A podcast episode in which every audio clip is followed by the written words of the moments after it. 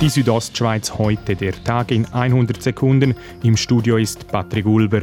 Zehntausende Schweizer E-Mail-Adressen und Passwörter sind seit Januar im Internet auffindbar. Auch diverse kantonale Instanzen sind betroffen. Für jene in Graubünden bestehe aber keine Gefahr, erklärt der kantonale Datenschutzbeauftragte Thomas Casanova. Wesentlich ist die Verbindung zwischen E-Mail-Adresse und Passwort. Die Bergbahnen Grüstanusa dürfen nicht ausgebaut werden. Das hat die Furner Gemeindeversammlung gestern Abend entschieden. Der Entscheid komme für ihn überraschend, sagt Bergbahnverwaltungsratspräsident Hans-Peter Lötscher.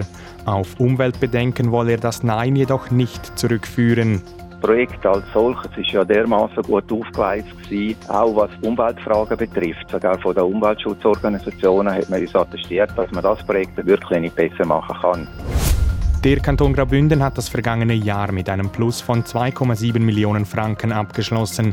Finanzdirektor Christian Ratgeber erklärt, weshalb die Jahresrechnung nur ein kleines Plus aufweist. Wir haben nämlich die Rückstellung äh, für den Bau von der HTW vom Campus äh, können tätigen in der Höhe von 90 Millionen Franken. Deutlich höher ausgefallen ist das Plus beim Ertragsüberschuss mit insgesamt 105 Millionen Franken.